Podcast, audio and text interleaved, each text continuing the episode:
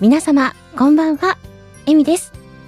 本日は成長記録の20回目になりました。この番組は私が今まで参加した声劇、シチューボ、ボイスドラマなどを視聴しながら思い出を語る番組となっております。本日振り返るのは、金物ゆうきさん作、2023年2月25日公開の教授と女子大生のちょっと不思議な物語、まぶたの上の空という作品になります。この放送は、スタンド FM をキーステーションに、各種ポッドキャストでもお聞きいただけます。成長記録ということで、本日はゲストに金物ゆうきさんをお招きしております。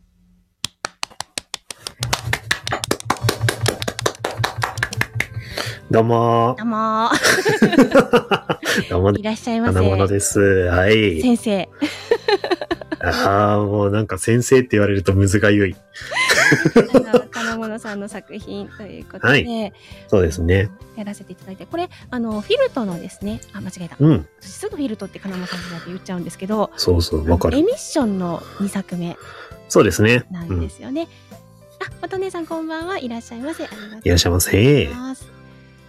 こちらはですね、こちらはいの編集を担当してくださったというような記憶があるんですけど、そうです。ミーです。ですね。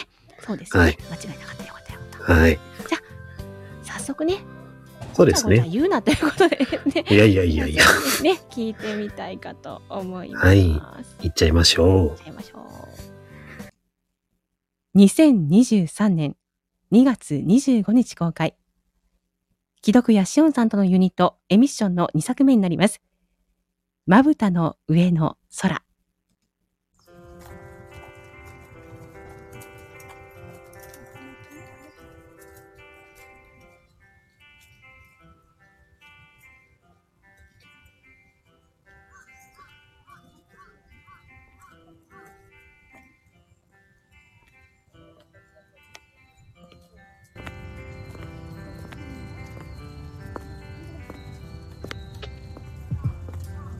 及川くん、何してるんだね。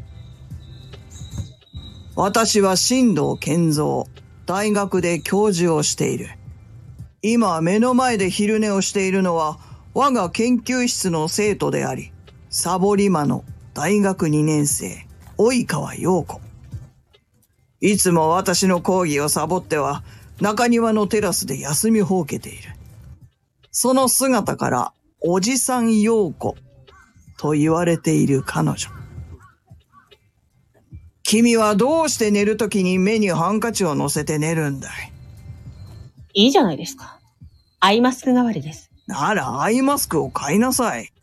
買ったらどうだって言うんですか？変なあだ名がなくなる。私は目にハンカチを当てながら寝るから、おじさんなんて言われてるわけじゃありません。そもそも中身がおじさんに近い女子大生なんです。中身がおじさんに近いのは私でもわかる。椅子に座るときにはため息を吐き、どっこいしょと立ち上がる。色恋には目もくれずに、一人居酒屋も抵抗なく行く。まさに鋼の女。容姿も割と整っているのに、実にもったいない。でも君、暗い室内でもしょっちゅうハンカチ乗せて寝てるだろう。それは日差しよけみたいなもんじゃないのか？何ですか、新藤先生。私の昼寝姿を眺める趣味でもあるんですか？バカたれ君がサボるから起こしに行っとるのはこの私だろうが。そうでしたね。彼女は、どっこいしょ。と立ち上がると、私を今しがた自分が座っていたベンチに座らせた。なんだい？私に君の代わりに寝ろというのかね？私のハンカチ、気になるんですよね。君のハンカチが気になるんではない。ハンカチを乗せるのはなぜだと聞いているんだ。意味はほとんど一緒です。論より証拠なんで、まずは上を向いてください。言われた通り目いっ杯上を向く。そして彼女が目を閉じろというので、おとなしく閉じる。中順に言うことを聞いているが、何かいたずらでもされるのではないか。少し心配になってきたな。そう思った時だった。目を閉じて真っ暗な視界が、まぶたの上にハンカチを乗せられると、なんと、青空が広がったのだ。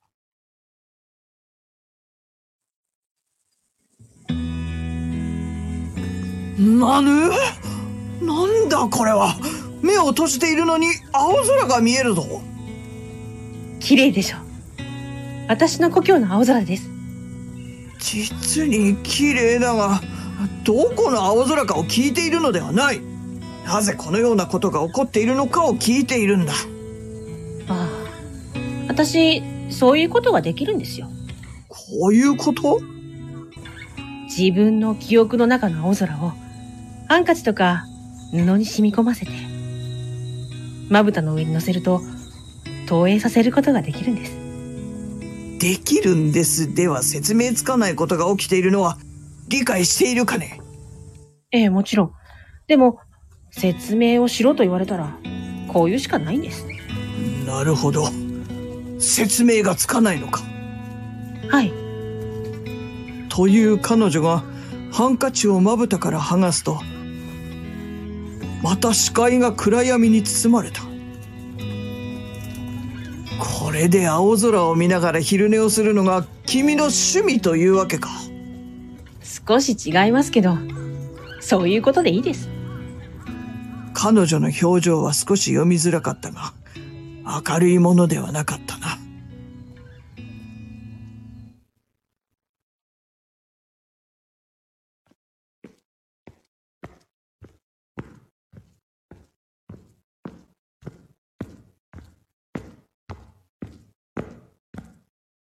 しばらくして、もう夜の8時を回っているというのに、彼女は研究室で寝ていた。また、例のハンカチをまぶたに乗せて。及川くん、まだいたのかね？ああ。その声は先生。まだいたんですね。私の研究室なんだから、いるに決まっているだろう。そうでした、そうでした。はあ、もう帰る時間ですか？まあな。君もそろそろ帰りとまえ。もう少し、いていいですか？何か、あったのかね？かすかに声が震える彼女から、何かあったということは容易に理解できた。ハンカチが少し水を含み滲んでいるように見えたのも気のせいではあるまい。そういうのを気づける人だったんですね、先生。バカにするな。君より長く生きているんだ。これでもな。高校時代の恩師が結婚したんですよ。ん？それはめでたいではないか。鈍感な先生にわかりやすく言います。私は、その人が好きで、その恩師と将来結婚する約束をしたのです。け、結婚って高校生と教師がそんな約束をしたのか？先生、色恋に年齢を持ち出す時代は、とうに終わりを迎えたんですよ。だ、だとしてもだな。話はそこではないんです。私は、裏切られたんです。何の報告も、連絡も相談もなしにです。色恋にもほうれん草があるのを今知ったよ。何にでも大事ですよ、ほうれん草は。一言ぐらい相談が欲しかったものです。淡々と話す彼女だが、やはりおじさんなどではない、一人の女性なのだと見て取れる。このリアルおじさんたる私に、果たして何ができるだろうか。君が見ていた空は、その先生との思い出の空だったのかね。はい。人生初のデートであり、最高の空だったので、何度も見返しておりました。彼女の足元を見ると、口の開いたカバンからたくさんで色とりどりのハンカチが顔を覗かせていた。そのカバンの中にあるハンカチは、すべて空が染み込んでいるのかね？はい。恩師とのデートや密会のたびに、ハンカチにその日の空を染み込ませました。私は興味本位でハンカチを一枚、目を閉じてまぶたの上に乗せた。おお、真っ赤な夕日だな。それは、恩師と初キスをした夕日です。おお、あ、あ、じゃあ、これは。お？雨が強いな。天気が悪かったのかな？それはおそらく、恩師の家へ初めて泊まりに行った空です。なああま、ま、まあ、結婚を約束したんだもんな。そ、それぐらいするよな。先生、動揺しすぎです。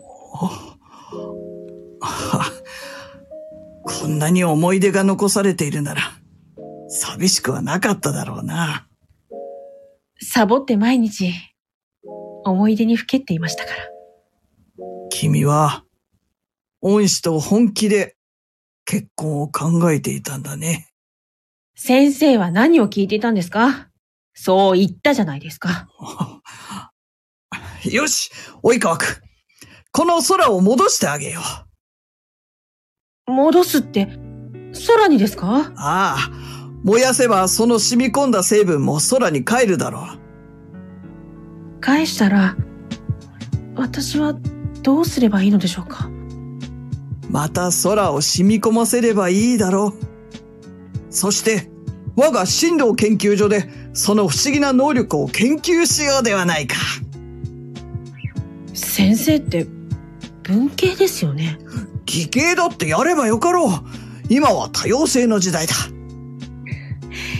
なんか、使い方間違ってません？いいんだ、及川くん。そんなことはどうでもな。過去にとらわれず前に進もうと素直に言えないのが私の悪いところだな。少し悩んでから私たちは大学の屋上へ向かった。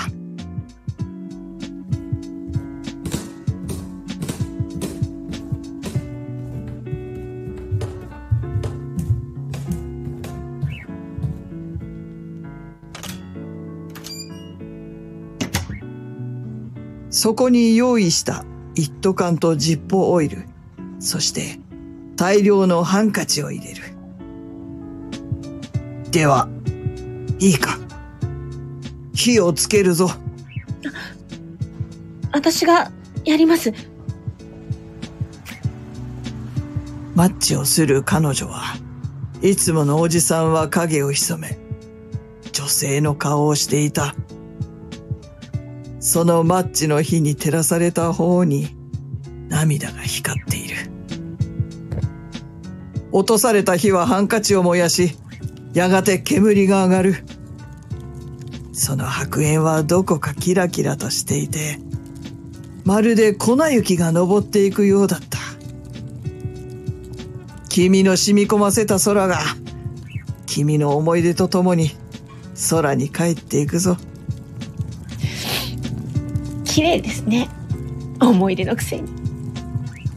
思い出は綺麗なものだよ。及川くん。そうですね。毎日思い出に浸っていた私が癖になんて言ったらダメですね。卑屈すぎるぞ、及川くん。それに、浸る思い出があっていいではないか。私なんて浸る思い出もないぞ。先生。そうですよね。友達とかいなさそうですし、恋人もいないですよね。図星だし、淡々と私を見る黒はやめなさい。私は自分のデスクから未使用のハンカチを持参し、それを及川くんに渡した。用途はもちろん決まっている。及川くん、今日の夜空を染み込ませてくれないか。今日のですかちょうど2枚あるからな。私と及川くんの思い出に。先生、私のこと好きですかうわあな、何をバカな冗談です。ハンカチを貸してください。大人をからかうのはよしなさい。暗いのに、顔が赤いの丸明かりですよ。うるさいな。早くやりたまえ。はい、はい。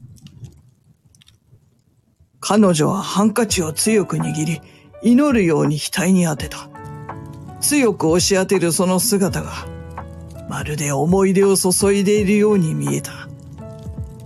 はい、できましたよ。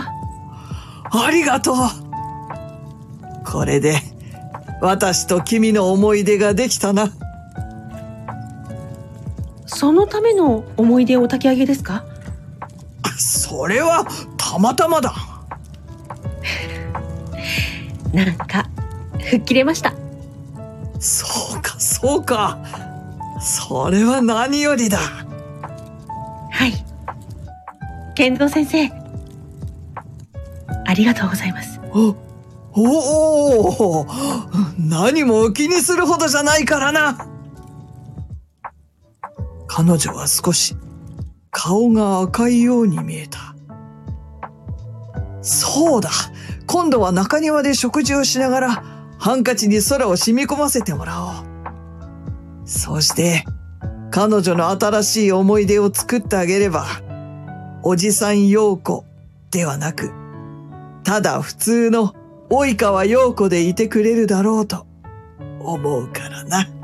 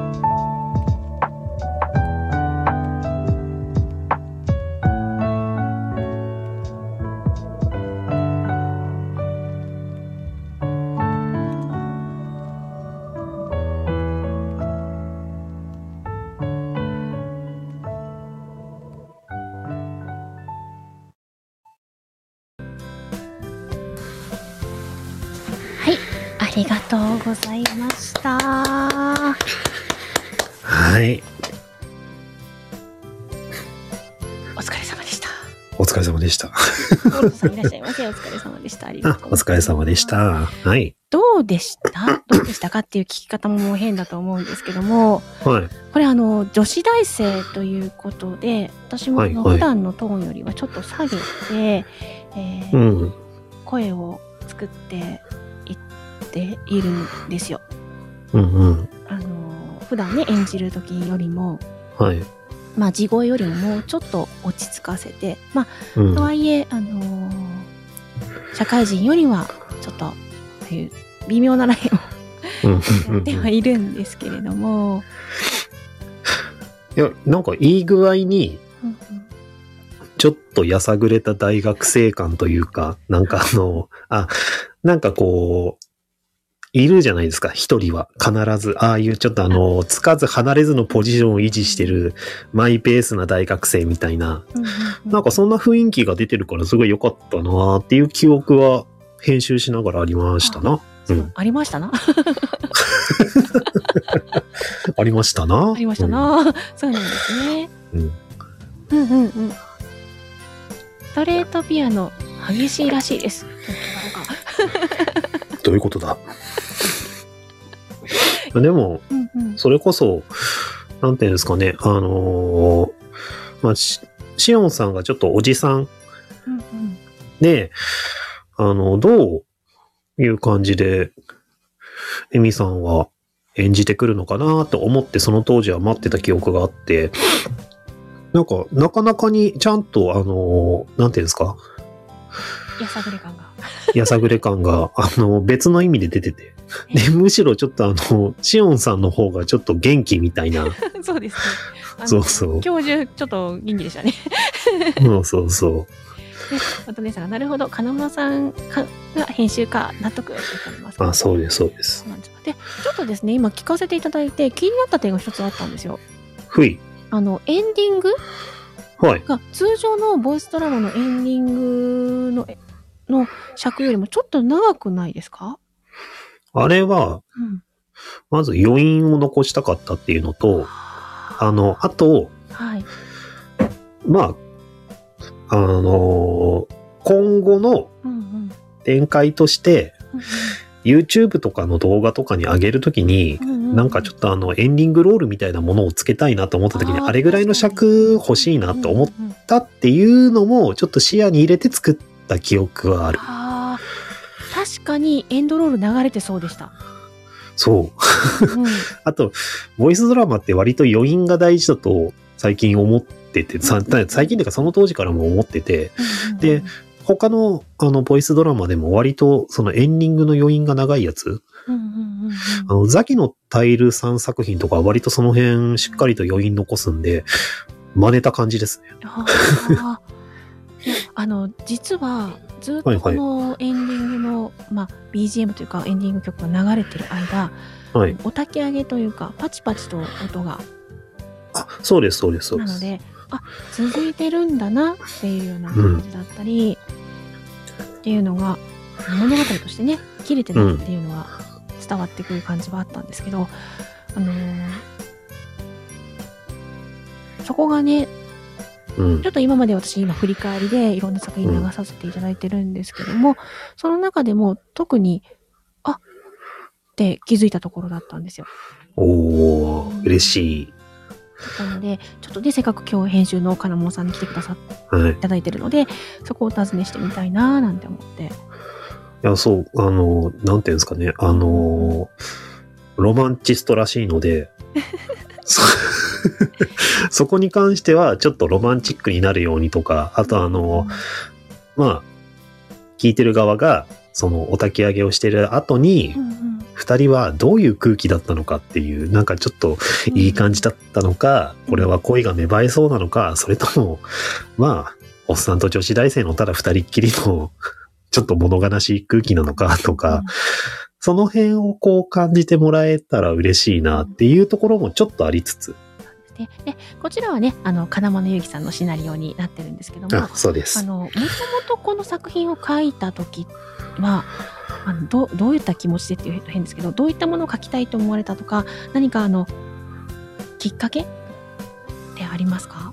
きっかけは、もうそれこそシオンさんでその当時多分100を書く、100日書くっていうチャレンジを自分の中で課していた時うん。に、何書いていいか分かんねえなってなった時にうん、うんこう、なんかちょいちょいシオンさんの方に投げてたんですようん。なんか、いいのありますかねとか、なんかやりたいやつありますとかって聞いたら、恋愛って来て、ざっくりしてんなと思って。いや、恋愛って言われて、なかなかこの、ちょっと、なんていうんですかね、人付き合いの苦手そうなはい。教授、年がだいぶいってりそうな教授と、うんうんやさぐれた女子大生の恋愛書かないでしょ、普通。いや、あの、多分僕自体がその当時やさぐれてたんでしょうね。なんかそれぐらいのテイストでいいっていう。とはいえ、このね、あの、ハンカチのエピソードなんてなかなか浮かばないですよ。うんだから多分どうかしてたんですよ。どうかしらということなのか。そうなんですね。うん。あの、またね、あの、なかなかその思い出をうんハ。ンカチに染み込ませるなんてね、素敵な発想じゃないですか。で、はいこれ実際、しおんさんもね、一人二役で演じてらっしゃる部分もうんうんうんうんうん作品として別に。ありますね。で、うん今回それを私はやらせていただいたんですけど、またこう、まあ、違った味が出せてたらいいなとは思ったんですけども。いや、だいぶ出てたんじゃないですかね。あの、なんか、僕、聞きどころとしては、あのう、ん。エミさんのそれこそ、息の演技が割と強く出てる作品だなと思ってて、あだから、まあ、僕の編集っていうよりも、エミさんのその息の演技の、まあ、いろいろこう作品をやってる中でーの、割と上位に来る、その、細かい演技を出してくれた作品だなって思ってるから、そうですね、こう心情が結構深いというかうん、言葉にできないようなものだったりその中であの思い出に対してもあの思い出は素敵だったなとか本当は叶えたかったなとかいろんなこう裏の思いがたくさん詰まってる作品というかうんうん言葉にならないものがいろいろと詰まってた作品じゃないかなって。ね、だっかいしょって思ってましたね。うんうんいや、それこそ、あの、まあ、ここで言うのもなんですけど、うんうんいろいろな恋愛経験をなさっている、エミちゃんの、あの、何か、何かつながる部分があったんじゃないかと思わせるちょっと深い演技で僕はニヤニヤしながら編集してたのをよく覚えてますよ。ああ、そうなんですね。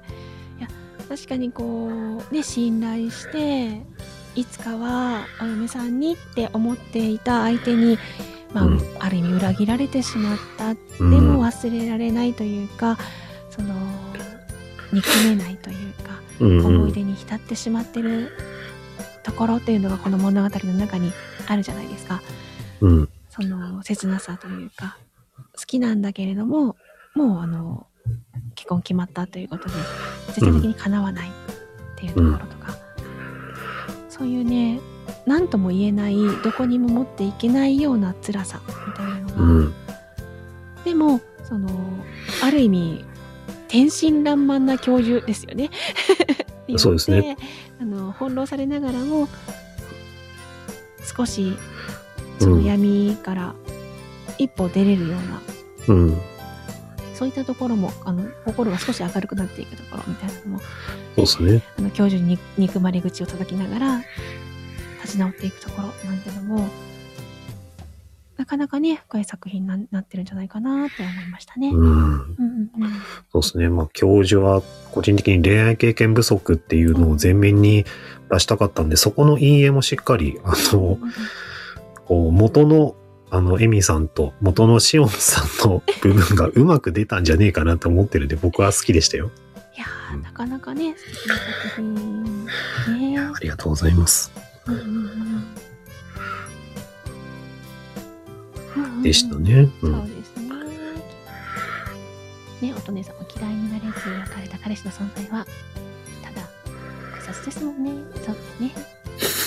重みがありますな、なんうんうんか。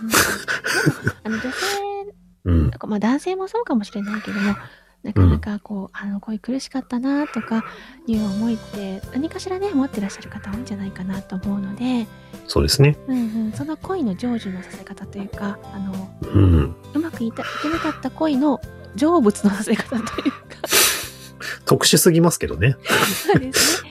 でも、なんかなかなかね、ファンタジーなんだけどもうちょっとリアルみたいな感じで、うんうん。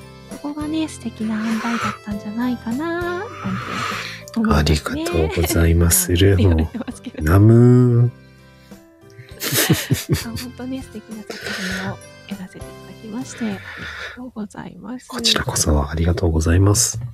本日はですね、ちょっと作品がしっかりあったので、作品ーしっかりと聞かせていただいたという形になるんですけれども、イェイ。次回ですね、はい。もう STF の振り返りのに入ってくるんですよ。あら、っていうことは、まず一発目がですね、はい。あの日の卒業式なんですけれども、一発目に、あ、なるほどあいう。えお順に並んでるので、あ、なるほどですね。そうですね。なので、あららららららら。来週、もし、まあ、何もちろんなければですね、あの、来週は、はい。この金物祐希さんの作、監督のですね、STF ドラマ祭に出展された作品、あの日の卒業式もう一度を視聴。あれあれあれあれあれですか？つ尺は大丈夫ですか？あ、もうあの、オーバーするときはちょっとね、番組自体をオーバーしていこうかなと思います。あのそこはね、ゆっくりと。あららら。そうなんです。年の瀬に来た。あはい。の、流すときは、うん。あのデータを流しているわけではなくてですねそのはい番組放送のものをあ、流してますので、はいは放送のチャンネルのやつをパソコンから流すという形になります。い。なるほど。あのこの成長記録という番組ですね私自身があの過去放送を、あの振り返るという意味はもちろんあるんですけども、はいスタ。ンド FM というのがなかなか過去作品を聞く機会がないまあそうですね。なかなか回りづらいというのがあります。それで、うんちょっとでもね、過去作が回るお手伝いができたらというのも一つ実は裏テーマとしてありまして、なので、あのーその作品をアップされてる方のチャンネルが盛り上がってくれたらいいななんていう思惑もあります。はい。なのでね、あのーまたね、うんもちろん私のノートに書かせていただいて、過去作の視聴というのをやっていくんですが、その時には、書かれた監督の方、また出演された方とかね、ご都合いい方が来ていただければ嬉しいな、なんて。そうですね。うん。あら、懐かしい。ちょっと来週はハンカチの準備をしてそうですね。参加させていただきますね。自分で書いたのにハンカチもクソもないだろうっていう。はい本日はね、来ていただきまして、ありがとうございました。こちらこそありがとうございましたよろ。しければ次週もお待ちしております。もちろん来ます。ありがとうございます。それでは、あの、聞いてくださいました。皆さん、アーカイブで聞いてくださった方、スタイフ外から聞いてくださった方、とうございました。ありがとうございました。またねで終わっていきたいと思います。よろしくお願いいたします。それでは、参ります。3、2、1、またねーまたねー。バイバイ。